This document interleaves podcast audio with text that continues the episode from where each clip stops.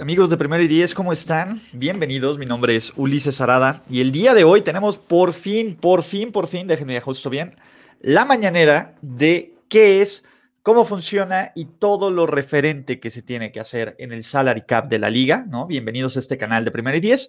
Si aún no activan notificaciones, si aún no se suscriben al canal, si aún no forman parte de nuestra comunidad, pueden hacerlo aquí arriba. Vamos a tener una cobertura eh, bastante interesante Gracias a todos los que ya le están esperando, los que ya están comentando. Espero que nuestro amigo que lo pidió la mañanera del Salary Cap lo vea en vivo, pero, pero, pero, si no, pues bueno, siempre lo pueden ver on demand. Así que, pues bueno, vamos a arrancar. Antes que nada, pues bueno, agradecerles, platicarles que va a haber un chorro de contenido de NFL esta semana. Y es hoy, es hoy, es hoy el directo que esperaban. ¿De qué consiste o de qué va este video o de qué va esta, esta mañanera de Salary Cap? Y por eso aquí voy a tratar de no detenerme mucho en los comentarios hasta el final para irnos rápido y para explicarlo. Es uno, ¿qué demonios es el Salary Cap? Dos, ¿cómo surge? Tres, ¿cómo se calcula el número anual? Cuatro, ¿cómo entender los contratos de NFL que, y que impactan directamente en el Salary Cap? Cinco, cómo los equipos ajustan o manipulan el tope salarial. Y seis, cuáles son las sanciones para los equipos que violan el tope salarial. Entonces, con base en eso, pues yo creo que ya estamos bastante sólidos en saber qué va. Si habría alguna otra duda que, que tuvieran y que no resolvía a lo largo de estos temas que tocamos, con mucho gusto lo vamos a platicar más adelante. Así que, eh, pues bueno, Estamos en este sentido y en este entendido, muchachos, ¿vale? Por ahí, eh, voy, en algunos momentos voy a hacer un pequeño comercial, como siempre, pero lo más importante es que pues, se suscriban a este canal, que activen sus notificaciones, que sigan consumiendo el contenido que hacemos en Primero y Diez, que es lo más importante, y pues qué bueno que nos acompañan. Entonces, empecemos con la primera y la más sencilla qué demonios es el salary cap o qué demonios es el tope salarial. Y déjenme, y cierro aquí el WhatsApp porque se están metiendo las notificaciones. ¿Y qué demonios es el tope salarial? Pues básicamente el salary cap o el tope salarial es un límite que se define entre la NFL y el sindicato de jugadores con la cantidad máxima que puede invertir cada equipo, máxima, en contratos de jugadores, ¿no? Y en los contratos de jugadores que incluyen, pues los contratos, los bonos, el dinero muerto, etcétera, ¿no? Esta cantidad máxima es igual para todos los equipos. ¿Por qué es igual para todos los equipos? Porque la idea es, e, es, esta idea de la paridad, es este concepto de la paridad, de que todos los equipos, no importa si seas un mercado grande, si seas una marca ultra definida como los Dallas Cowboys, o seas un equipo poco popular o conocido o importante como los Jacksonville Jaguars, pues tengan la misma oportunidad de gastar la misma cantidad de dinero en talento y en jugadores. Evidentemente, pues bueno, hay algunas ciudades que son más atractivas tanto para, para los jugadores por afirmar. ¿Por qué? Por el caso, pues simplemente de la ciudad, ¿no? El tema de impuestos, porque cada uno de los estados de Estados Unidos, pues tiene diferentes políticas fiscales, etcétera, etcétera, etcétera, ¿no? Entonces, bueno, es este límite, el tope salarial, ¿no? Definido por los jugadores para que, este, pues para que, bueno, más bien es definido por los jugadores y los equipos para que cada equipo pueda invertir lo que tiene.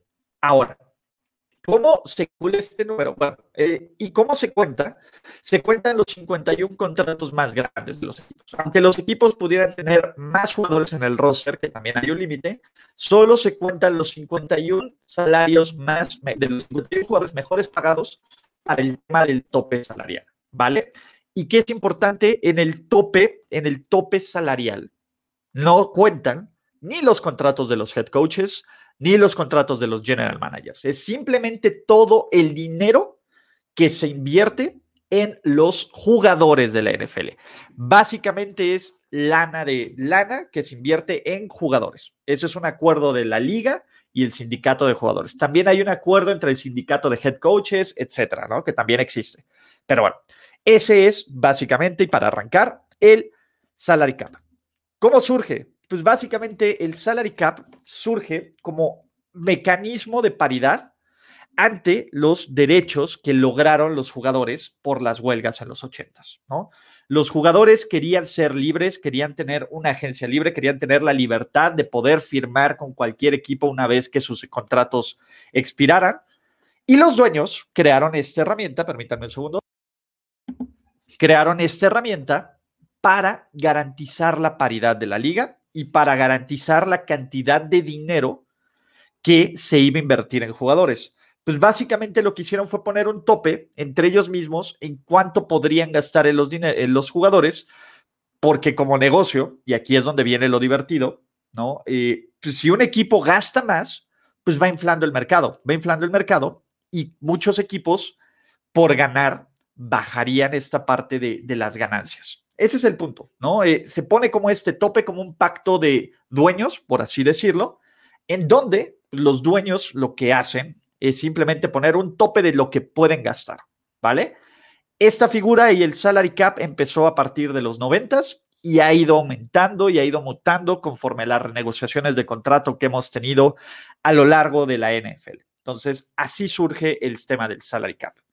Ahora, ¿qué tercera pregunta? Y esta es la más también interesante.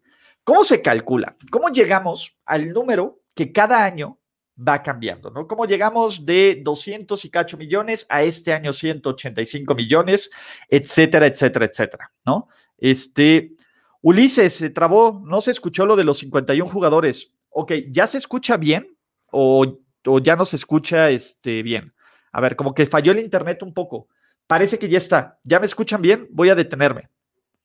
Eh, díganme, ¿dónde se escuchó bien? ¿Dónde se escuchó medio raro? Que, seguro fue ahí un problema de StreamYard, porque creo que si algo tengo bien en esta casa es el Internet. Pero antes de continuar, ya, ya se escucha. Ok, vientos. Perdón, este, perdón si se trabó un poco. Eh, si quieren, al final del stream regreso a este tema. Así que, pues, venga, muchachos. Bien, entonces, vamos a regresar al cómo se calcula, cómo llegamos a la cifra del salary cap, que este es bien interesante. Pues bueno, de acuerdo con la más reciente negociación del contrato colectivo de trabajo, que fue la del año pasado, ¿no? El tope salarial se fija con un porcentaje de las ganancias totales de la liga en el año. Es decir, eh, se llama el revenue share, o las, este, pues sí, básicamente, de todo lo que produce de ganancias la NFL, se destina con base en las negociaciones antes era 50-50 o 51-49. Ahora es el 48% de las ganancias de la liga van a contratos de jugadores. El 52% se lo quedan los dueños y los ejecutivos de la liga. ¿Vale? Eh, ¿Qué va a ocurrir? Este 48% de las ganancias lo que hace es que generalmente se aumente el número del salary cap, ¿no? Entonces, el problema el problema de esto es que el año pasado fue un año atípico para la liga. El año pasado, eh, pues bueno, el tema de la pandemia, de estadios cerrados, etcétera, pues hizo que las ganancias fueran menores. No es que no hubiera ganancias, pero fueran menores. Entonces, hay herramientas de negociación entre el sindicato de jugadores y entre la NFL para ajustar este tope salarial en caso de emergencias, como fue como el año pasado que hubo esta emergencia. Entonces, aunque las ganancias de la liga fueron inferiores, ¿no? Se definió poner un piso del tope salarial de 175 que se ha ido ajustando, 175 millones que se ha ido ajustando, que se ha ido ajustando, en donde, pues bueno, eh, este va a ser el piso, bueno, el tope para gastar. Entonces los equipos pueden mantener ese tope, porque si hubiera sido el número real, el tope salarial hubiera bajado por los 100, 120 millones y todos los equipos hubieran tenido que hacer cortes, reajustes y hubiera sido un caos y una carnicería este año. Entonces, pues, este año debido a la pandemia, la liga tuvo menores ganancias. ¿Qué va a ocurrir? En este momento, bueno, en este momento es este, en este momento están las negociaciones de los nuevos contratos de televisión. Y la NFL se está poniendo loquísima, porque no solo va a vender los derechos de los contratos de televisión, vienen los derechos de los streamings digitales, que eso va a ser interesante. Entonces, esa parte, pues sí va a ser una enorme cantidad de dinero, de dinero que va a generar la liga y que por ende va a tener un impacto positivo en el tope salarial de 2022, de la agencia libre NFL 2022. También 2022, 2000, este, 2022, perdón. Y también, ¿qué va a ocurrir? Pues poco a poco los equipos van a tener más gente en los estadios. Parece que se va a empezar a normalizar, aunque de nuevo, ahorita es 8 de marzo. Evidentemente, pues el 8 de marzo es diferente lo que puede ocurrir a lo que ocurra, pues a lo que tenga la situación actual mundial en septiembre. Entonces, todavía faltan seis meses para el kickoff, todavía falta mucho tiempo, pero esa es la idea y ese es el plan, ¿vale? Y así se calcula el tope salarial. Ahora, viene el, ¿cómo se llama? Viene el, siguiente tema, ¿no? Y de ahí, recuerden, si tienen un poco de, este, de dudas, vamos a, regresarnos al final de este stream. Esa es la idea. Primero es, es explicarles general todo este tema y ya si hay dudas en específicas, tratar de resolverlas al final de este stream, ¿vale? Ahora, ¿cómo los equipos ajustan y manipulan el salary cap? Que creo que por aquí ya es donde empezamos a, la carnita, ¿no? De hecho, salió un, artículo bien interesante de Andrew Brandt. Andrew Brandt es alguien que, este, y se los voy a dejar aquí, se los voy a compartir en el link, eh, en los comentarios de, de este chat, porque la verdad es que es un, es un artículo súper interesante de donde tomé información para, para, este, para este post. Aquí estamos. Y donde te explica que hay muchísimas formas y la importancia de, de, cómo se maneja un equipo, pues es, una es como una trifuerza, pensando en, en, términos geeks. Son los jugadores, son el staff eh, administrativo de salary cap y el staff de head coaches. Cuando funcionan todos ellos en un mismo, en una misma sincronía, el equipo funciona bien. Cuando cada quien jala para otro lado, se vuelve una locura, ¿no? Pero bueno, los equipos cada año tienen que hacer movimientos. ¿Para qué? Pues para estar abajo de este tope salarial, para tener dinero para gastar y para reforzar. Y existen varias herramientas, varias herramientas eh, que los equipos pueden utilizar para manipular y llegar abajo del salary cap. Algunas de las más conocidas, ¿no? O algunas de las más este, comunes es reestructurar contratos o el tema del rollover del salary cap del año anterior. Empecemos primero con el tema de reestructurar contratos, ¿no? Y eso ocurre siempre, siempre, siempre, siempre. Eh, que digan el reestructurar el contrato de Big Ben, reestructurar el contrato de Cam Hayward, reestructurar el contrato de X, Z o Y jugador, ¿vale? Los contratos de la NFL tienen varios, varias, este, varias aristas, ¿no? Está el dinero garantizado. Bueno, ustedes han escuchado el dinero garantizado de un contrato, es decir, firmó un contrato por 60 millones, de los cuales 35 son dinero garantizado. ¿Y cómo se divide eso? ¿No? Un contrato tiene salario base, tiene bonos e incentivos y tiene bono por firma, ¿vale? Generalmente, el dinero garantizado está en el bono por firma. Cuando tú firmas un contrato y viene, lo, ustedes lo pueden conocer como el signing bonus, ¿no?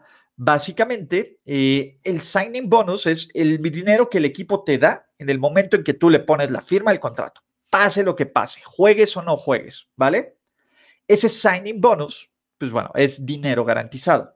De ahí tienes un salario base que ganas a lo largo de cada temporada, la, duración del contrato, y tienes incentivos, por ejemplo, y dicen, ay, bueno, vas a hablar de Tom Brady, perdón, pero es que el contrato de Tom Brady tenía una estúpida cantidad de incentivos que cómo funcionaban, pues bueno, por si llegaba a playoffs, por si llegaba a la final de conferencia, por si ganaba el Super Bowl, etcétera, etcétera, etcétera. Entonces, esos, esos incentivos a veces se cumplen y a veces no se cumplen, ¿no? Así que, pues ahí va por este tema. ¿Cómo funciona el, el, ¿cómo se llama? El signing bonus o el bono a la firma en contra del salary cap. Si un contrato dura cinco años, lo que se hace es que si un jugador tiene un, bono de firma de 20 millones, por esos cinco años se divide exactamente el bono de firma, aunque el jugador recibe automáticamente el dinero para el tema de salary cap, pues lo que hace es que año con año se va, se va, se va este, prorrateando, ¿no? El salario base es muy obvio, es el que tienes año con año y es el que tienes, eh, y el que tienes, eh, ¿cómo decirles? Que, ganarte, ¿no? Como parte del roster y es parte de tu cheque. Y los bonos, pues bueno, los consigues porque estés en entrenamientos, porque logres ciertos incentivos en temporada regular, estadísticas, eh, viajes al Pro Bowl, etcétera, etcétera, o triunfos en postemporada. ahí estamos claros.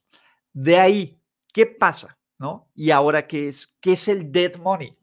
Dead money es la cantidad de dinero que un equipo tiene que pagar por jugadores que ya no están en su roster. Y déjenme y les pongo aquí este tema del dead money, ¿no? Y aquí, bueno, ya, entendiendo los contratos del NFL, el dinero muerto es justamente este dinero que se les tiene que pagar a jugadores que ya no están en el roster, por X o Y razón, porque lo cambian, porque lo cortan, etc.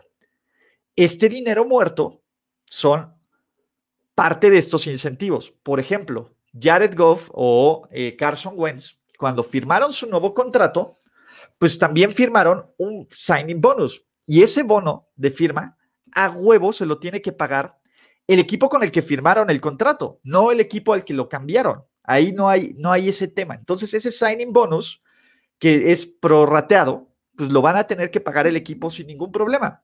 Y también hay partes o hay incentivos que son garantizados. Entonces, estos incentivos garantizados también cuentan como dinero muerto. No sé si me expliqué bien para entender esta forma de cómo al hacer estos contratos o al hacer estos cambios, por eso había poco sentido que jugadores que de todas formas les tienes que pagar o comprometiste dinero garantizado, los cortes o los cambias. Exactamente.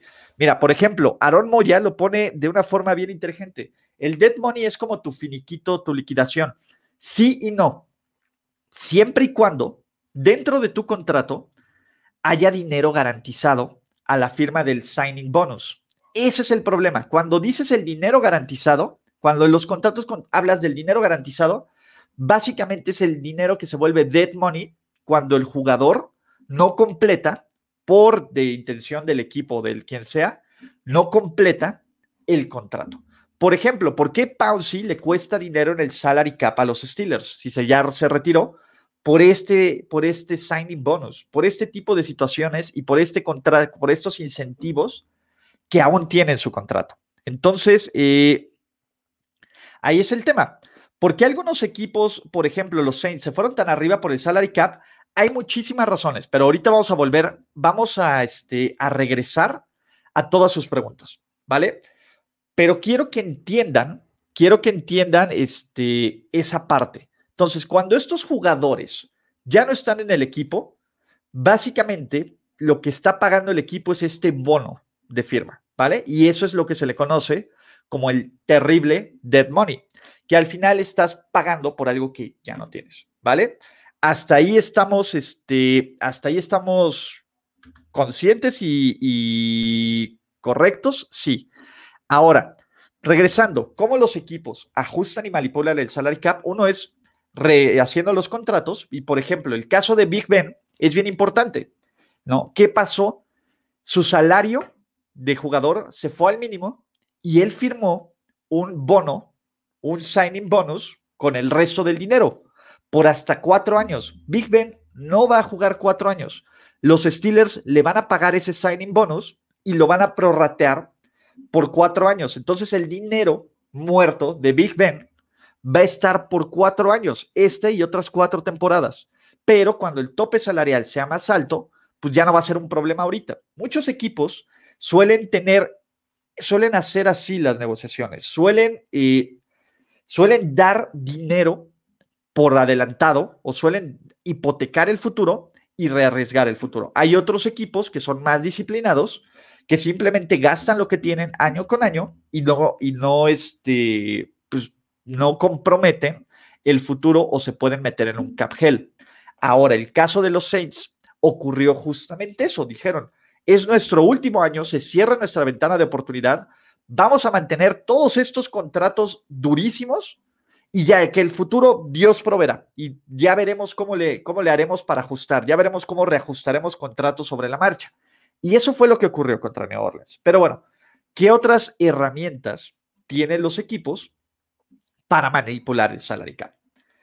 Hay una, eh, una, ¿cómo decirles? Una herramienta que se llama rollover. Es decir, los equipos pueden decir, el año pasado yo no utilicé tanta parte de mi salary cap, quiero que tú la liga NFL me lo cuentes a favor este año. Entonces, tienen un techo más grande, artificial. El problema de ese techo más grande es que probablemente el siguiente año baje. Entonces existe el riesgo de gastar más de lo que tienes a futuro. Pero sabiéndolo llevar de forma inteligente, es una herramienta bien interesante y bien amigable para que los equipos se armen año con año. No sé si, si me di a entender con esta parte del rollover. Y otra cosa también, los equipos, eh, los bonos o los incentivos que no se cumplieron, que no se cumplieron de ciertos jugadores, también suman como parte de este rollover en el salary cap. ¿Vale? Hasta ahí estamos, eh, pues básicamente en el entendido. Por último, ¿no? Y creo que era una pregunta que hacían. ¿Cuáles son las sanciones que tienen los equipos por violar el tope salarial?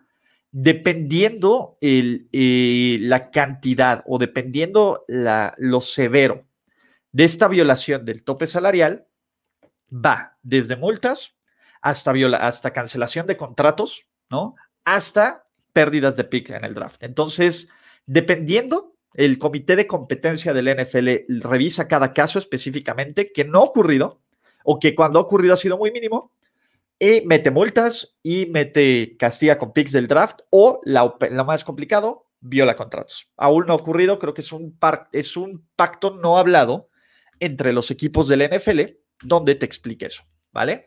Entonces, muchachos, eh, pues creo que con esto cerramos el tema del salary cap. Es una forma muy fácil de entenderlo. Ahora, siempre surgen dudas, ¿no? Y antes de ir a las preguntas del público, pues bueno, yo quiero hacerles un par de comerciales. El primero es, recuerden, uno, seguir todos los canales de Primero y Diez, seguirnos en Twitter, activar notificaciones. Y el segundo es, pues bueno, a lo mejor algunos ya lo saben, otros no. Estoy yo empezando también un proyecto personal que incluye, digo, temas de NFL más en específico, cosas de videojuegos, cosa de, eh, cosas de cultura pop, que pueden suscribirse a mi canal de YouTube, que está aquí o está en los comentarios de este video, o también pueden suscribirse al Twitch, ¿no? Lo cual, pues les agradecería bastante que apoyen este nuevo proyecto, sobre todo si les gusta temas de videojuegos retro actuales, eh, no tan retro, eh, cosas nerds, cosas ñoñas, pues está padre este, este tema de aquí. Y ahora sí, vamos, vamos a eh, comenzar con las preguntas, con las preguntas y las dudas que tengan del público, ¿vale? vamos a arrancarnos, este... Ulises, ¿qué tipo de penalidad tienen? Ya lo acabo de explicar. Básicamente el dead money es para que no haya cortes a cada rato, sí y no, porque aún así cambian jugadores. A ver, de nuevo, los dos golpes más fuertes de dead money en la historia de la NFL los vimos este año. Jared Goff y Carson Wentz. Por eso a mí se me hacía, y era lo que decía Andrew Brandt, se me hacía muy difícil ver que los equipos invirtieran y, desperdiciaran dinero en jugadores que ya no están en el roster. Pero pues venga, ¿no? Aquí, Saints del 2021. Chingue su madre, Saints del año pasado. ¿En qué estabas pensando? Pues sí, estaban pensando en ganar el Super Bowl, pero una vez más se quedaron cortos en playoffs, desafortunadamente, y ahora sí ya no hay la liga que extienda este éxito de este equipo, que fue muy buena en temporada regular, pero pues venga, ¿no? Ándale, como tarjeta de crédito, contratos años sin intereses, exactamente ese es el signing bonus. Ahora imagínate que compras una pantalla a meses sin intereses o años sin intereses, ¿no? A ponerlo así. Y decides cambiarla por lo que sea. Tú vas a seguir pagando esa pantalla, te va a seguir llegando la factura. Justamente, Víctor, fue una gran analogía. Los contratos, eh, los contratos, eh, los signing bonus son años sin intereses, divididos igualitos en el, la duración del contrato, ¿vale? Eh, es por eso que los 49ers liberaron 11 millones de salary cap recientemente. Probablemente habrá que ver cada caso y cada equipo tiene ciertas fibras y ciertos detalles, ¿no? Que, que son difíciles de entender al ojo público. ¿Por qué? Pues porque es difícil de entender cada una de las, de las, de las especificaciones de los contratos y de los manejos, porque muchas veces no son 100% públicos a los fans o a los periodistas en general. Pero sí, básicamente por eso, por ejemplo, los Steelers recibieron 5 millones extra o los Buccaneers perdieron eh, medio millón de dólares en el cap. Porque todos alcanzaron esos incentivos, ¿no? Y básicamente por eso los Kansas City Chiefs, ¿no? Pudieron transformar medio millón de dólares en tres contratos, porque el dinero de los contratos de los Kansas City Chiefs están en primero en salarios pequeñitos y después salarios grandes y bonos de contrato. Que eso es lo que ocurre. Generalmente, como los equipos lo hacían es, te voy a dar 20 millones ahorita, pero tu cheque va a ser pequeño. Pero los siguientes años, tu salario va a ir aumentando. ¿Sí me explico? Entonces, por eso, Kansas City decidió pues, hipotecar el futuro, o no hipotecarlo, sino alargarle el futuro con estos contratos y de ahí, pues bueno, que les tuvieran un impacto mínimo este año y cada año fuera escalándose, ¿vale? Este, pues bueno, eh, el dead money en términos contables sería la amortización por tus pagos por adelantados. También funciona así, ¿vale? Este, ¿Los incentivos también afectan al cap? Sí, los incentivos también afectan al cap. Tom Brady creo que ganó un millón por ser MVP y ganar el Super Bowl. Eso impacta el cap de cada equipo el siguiente año. Sí, haz de cuenta que ese es el dinero, Holger, del rollover que te, que te platico, ¿no? Eh, el tema del rollover puede o sumar o restar. Por ejemplo, cuando los incentivos no se cumplen, pues bueno, te da más dinero para gastar. Cuando los incentivos se cumplen, tú sabes que hay que gastarle más. Ningún equipo ha violado el salary cap, sí, pero han sido violaciones bien, bien eh, pequeñas que no, que no ponen en duda la integridad del juego y que han sido multadas con, eh, que han sido sancionadas con multas o con picks bajos del draft, ¿vale? Este, bueno, ¿desde cuándo se implementó el salary cap? Desde 1993, si no me falla la memoria, fue el primer año con salary cap con agencia libre, ¿vale? Este, hoy voy a hacer stream, sí, a las 12 del día voy a hacer stream con mis 50 mejores agentes libres. Entonces ahí va, ¿vale? ¿Cuáles son los jugadores elegibles para la reestructuración de contrato? Cualquier jugador, cualquier jugador puede reestructurar su contrato, ¿no? Entonces, lo que tratan de hacer los equipos es reestructurar los contratos más fuertes o más pesados, ¿no? No vas a reestructurarle al tipo que te cuesta medio millón de dólares contra el salary cap. Vas contra el número fuerte, como era el número de Big Ben de cuarenta y tantos millones contra el salary cap, ¿vale? Eh, que tu canal de videojuegos se llame UH Gaming. Eh, vamos a meterle, la verdad es que lo voy a, cambiar, pero pues venga, ¿no? Eh, si fuera así, son equipos megaputrimillonarios este año. ¿En qué sentido, este Juan Pablo Rojas? De esto contexto. A ver, por ejemplo, cuando se hace el trade de un jugador a otro, ¿qué partes del contrato hereda el equipo al que llegue el jugador? Por ejemplo, Carson Wentz a los Colts. Ok, ese está bien interesante. ¿Qué hereda los Colts? Colts va a pagar el salario base, ¿no? De todos los años del contrato. Colts va a pagar los incentivos que ya, está, que ya se hayan definido, el bono por entrenamiento, cualquier cantidad de bonos y listo. ¿Qué pasa con Filadelfia? Se traga el signing bonus. Y el tema es que por eso es el, el dead money parte. Y aparte, también dependiendo cómo estén estructurados los salarios y cómo le paguen, se tiene que pagar parte, tiene que tragar parte del salario de este año. Cada, cada contrato tiene sus especificidades, eh, eh, especificaciones, y cada contrato es bien diferente por cada jugador, ¿no? Y generalmente haces estos contratos, Joel, pensando que va a ser la solución a largo plazo, ¿no? Cuando no funciona y cuando te metes en, este, en este pequeño infierno, es cuando se ocurre el problema, ¿no? Este, y hay equipos que van haciendo espacio aventando todo para el último año, todo el costo del contrato como Saints, pero cuando llegue ese último año llegarán excedidos, exactamente, pues es cuando sobregiras la tarjeta y te comen los intereses, ¿no? Eh, ¿Podrías explicar otra vez lo del rollover? Sí. ¿Qué es el rollover? Rollover es el dinero que no usas, o sea, el tope salarial, pensemos, son 200 millones. Tú, Jacksonville, gastaste 180 millones en contratos y dinero muerto y lo que fuera.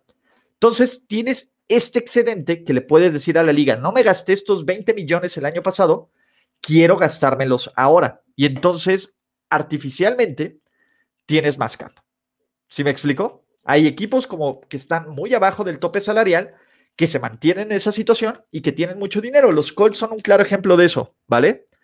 Eh, ¿Qué hay de cierto que se amplía la fecha límite del franchise tag porque aún no hay acuerdo en el salary cap? No, no es cierto, Gerardo. Eh, por lo menos no ahorita yo este, no he leído nada. Que no haya acuerdo, ojo, no hay número definido.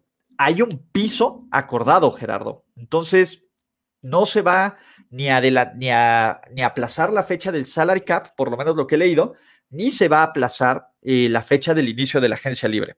Vale. ¿Y cómo crees que los Saints salgan de su problema de salary cap? Pues reestructurando, cortando, ajustando, ¿no? Eh, ya, de, nuevo, ya empezaron a caer algunas cabezas, pero todavía falta. Va a ser bien divertido ver cómo los Saints salen de esta purga del tope salarial, ¿vale? Eh, ¿Cuál es el tope para cada año? ¿Va subiendo? ¿Cómo se maneja? Tom Brazo, te recuerdo, eh, al principio del video te explico. Generalmente, el tope salarial debe de ir subiendo, pero se calcula con base en las ganancias de la liga. En lo que gana la NFL cada año, se reparte el 48% para los jugadores y el 52% para los equipos y los dueños. El problema es cuando, eh, como es el año pasado, no hubo tantas ganancias, por eso bajó el tope salarial, ¿vale? Eh, ¿Cómo ves lo que están haciendo actualmente los Raiders? Contando jugadores para hacer espacio salarial. Pues son estrategias de cada uno de los equipos. A mí me parece que hay jugadores que ya no necesitas o que ya no forman parte de los planes. Y cada año ocurre eso, Ricardo, no solo con los Raiders, sino con todos estos, ¿no? Eh, ¿Podrías explicar lo de la reestructuración de Big Ben? ¿Es la misma situación con Brice? Básicamente podría ocurrir así, ¿no? ¿Qué pasó con Big Ben? Big Ben decidieron eh, la reestructuración su salario base lo bajó al mínimo, que es como 1.2 millones, que es el mínimo para un veterano de su edad, ¿vale? El resto del dinero, ¿no? Que, ojo, ya tenían comprometidos bonos y todo eso, por eso el contrato es mínimo 25 millones. El resto del dinero que le debían a Big Ben lo, transformaron en un nuevo bono a la firma de este nuevo contrato, que va a ser hasta cuatro años. Entonces, este contrato este bono se va a dividir por cuatro años. Entonces los Steelers reciben un golpe menor en el salary cap, ¿vale? El dinero garantizado es equitativo por año o puede ser diferente. Depende mucho de los incentivos de cada uno de los contratos, Salvador. Eh, pero lo que es equitativo es el signing bonus, el bono que firman al, momento de, que, que, tienen al momento de firmar el contrato. Ese sí se divide de forma equitativa durante la duración del contrato, ¿vale? Eh, ¿Cómo funciona el contrato de Big Ben? Ya lo expliqué. ¿Qué hacen los equipos que están jodidos en ese tema para salir del problema? Cortar jugadores, reestructurar contratos, pues ese es el problema, ¿no? Cuando transfieren un jugador, ¿se le paga de golpe todo el resto del dinero garantizado o solo se le paga el dinero garantizado del siguiente año y luego del nuevo equipo absorbe esa parte? Te platico. Generalmente el dinero garantizado te llega a ti desde antes. Cuando tú firmas el contrato, cuando Carson Wentz firmó el contrato, él recibió ese dinero garantizado que el equipo fue prorrateando a lo largo de varios años. Entonces, ese es el tema, Leon Bader. Ya el jugador ya recibió parte de ese dinero garantizado. Habrá otras cosas del contrato que vaya recibiendo después, pero de nuevo son cosas bien específicas por cada uno de los contratos. Estoy tratando de explicar lo más general que aplica el 90-95% de los contratos. Obviamente hay excepciones a la regla, obviamente hay contratos diferentes, pero pues venga, ¿no? ¿Cómo es posible que los Steelers tengan un jugador a la baja y al final de su contrato como Big Ben con cuatro años de dinero muerto? Pues bueno, es la forma de solucionarlo. O le pagas 44 millones de dólares contra el salary cap este año, o le pagas 20 millones, es 25 millones este año y el resto prorrateado. ¿no? El siguiente año esperan que haya más dinero. Entonces, pues es el tema, ¿no? Eh, los jugadores felices de que le reestructuren, ¿verdad? A veces sí, a veces no. Depende mucho, ¿no? Porque a veces esta reestructuración incluye una baja de su salario. Y eso sí, de su salario base. Entonces, no todos los casos. De nuevo, tienen que ser casos específicos por jugadores en específicos, ¿vale? Ulises, ¿por qué un contrato se vuelve año con año más caro si se divide igual en la duración? Es porque sube su salario exactamente. Cada año el salario base sube. Por ejemplo, vamos a ver Patrick Mahomes. Si ustedes se meten a Over the Cap, vamos a meterlos, Over the Cap, y le ponemos aquí Patrick Mahomes, Mahomes, aquí explica muy bien ese contrato y por qué es tan amigable en este momento en la agencia libre y por qué no es tan amigable, por lo menos en términos de, este, ¿cómo se llama?, a futuro. Por ejemplo, Patrick Mahomes, su salario base fue de 825 mil dólares el año pasado, pero él tuvo, él, él tuvo un signing bonus brutal. Y aquí era cuando eh, tratamos de explicar, ¿no? Los incentivos que se iban pateando cada año. El salario de Patrick Mahomes, ¿no? Es en este momento básicamente de 990, 990 mil dólares. Su, su, bono prorrateado del signing bonus es de 2 mil dólares y tiene un bono por estar en el, en el equipo, en el roster, de 21 millones de dólares. Y ahí es donde va subiendo, y este bono va subiendo, y este bono va subiendo, y este bono va subiendo, ¿no? Entonces, ¿qué ocurre? ¿Qué cuenta en el tope salarial? Su salario base y el salario por estar en el roster cada año, que eso es lo que adquiere cada uno de los equipos, ¿vale?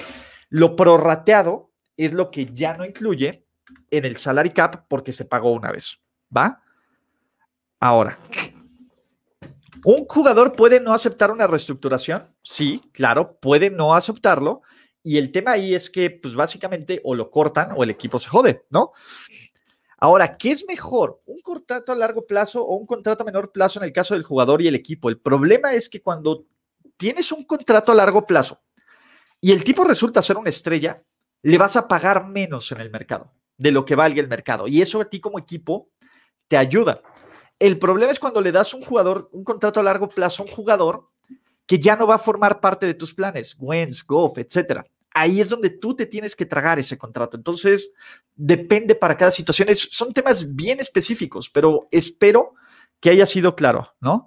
Eh, ¿Podrías explicar el contrato de David Bacchiari? No voy a meterme en contratos tan específicos, porque aquí pues, podría explicar cada uno de los contratos de, de, cada uno.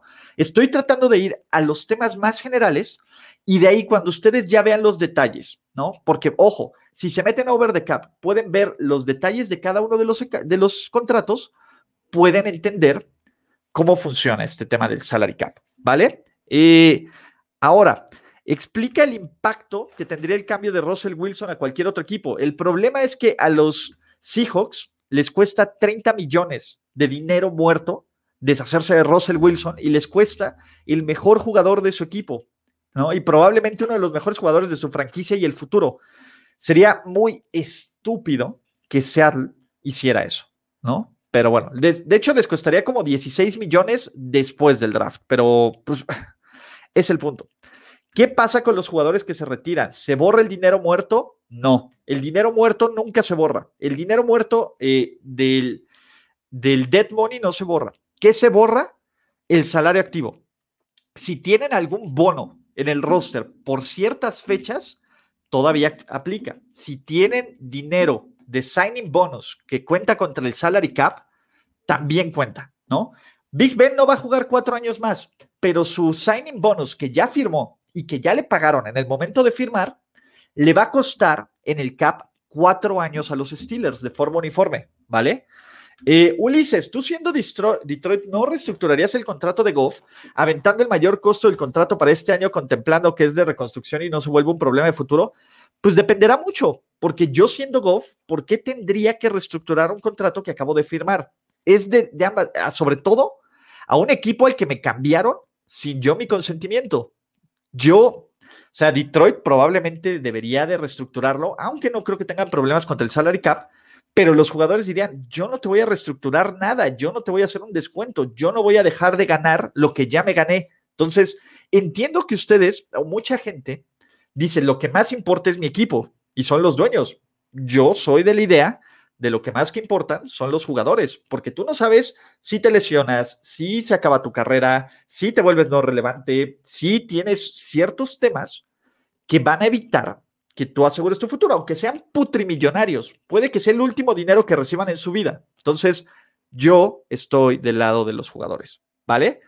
Eh, los bonos que se le dan a los jugadores, incluyendo los bonos de reestructuraciones de los contratos de los jugadores, ¿entran o no entran al tope salarial? Sí, sí entran al tope salarial. Y los bonos, eh, Fabiola, te van contando, por ejemplo, si tú le das un bono al momento de firmar a un jugador de 20 millones por un contrato de cuatro años, ese bono se divide por 5 millones cada año. Entonces, sigues pagando un bono que tú ya firmaste, pero a lo largo de la duración del contrato. Espero que haya sido específico, ¿vale? Eh, pero bueno, este, pues ahí estamos, muchachos. Ulises, ¿cuánto es el mínimo de cada equipo está obligado a utilizar en el salary cap? Según yo, la cifra es el 65 o el 67%, pero eh, se va contando por cada tres o cuatro años, no por cada año. Entonces puede uno, un equipo, gastar muy poco este año y gastar muchísimo el siguiente, y cada tres años tiene que mantener ese mínimo, ¿vale? Eh, creo que me expliqué bien. Antes de este, ¿cómo se llama? Antes de terminar, y obviamente eh, si llegaron tarde, vuelvan a echar este, un ojo a este stream, lo voy a subir también como podcast, entonces no se preocupen por eso. Recuerden suscribirse a los canales. Vamos a tres minutos más de dudas bien específicas y nos vemos en un ratito para hablar de los 50 mejores agentes libres de la NFL, ¿vale? Eh, ¿Es posible reestructurar un contrato para después cambiarlo y así reducir el golpe de dead money? Sí, sí es posible. Sí es posible hacer ese tipo de situaciones. Eso generalmente lo hace cuando el jugador quiere salir del equipo y quiere y ya negoció con otro equipo un cambio. Sí se puede hacer. Es raro que eso ocurra, pero sí se puede hacer. ¿Vale? Eh, pues venga. ¿Los gastos médicos de lesiones entran en el salary cap? No, Nada de eso. O sea, solo es contratos, contratos de jugadores. Todo lo que el jugador invierta en lesiones de los jugadores, en este, ¿cómo se llama? En entrenadores. Entonces, no. Todo el salario, el tope salarial, como lo dice, es salario de jugadores. ¿Vale? Se acaba de morir Cepillín. No manchen. No. Qué poca madre.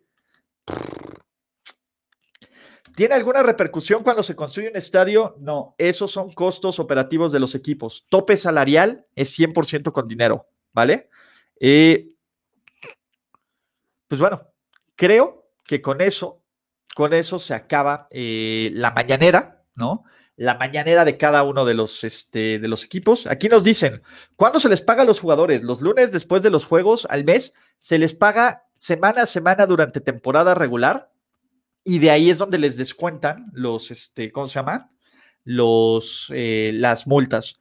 También cuando reciben dinero los jugadores, cuando hay bonos por workout, bonos por este, incentivos o cuando firman en el momento del contrato, ¿vale? Así.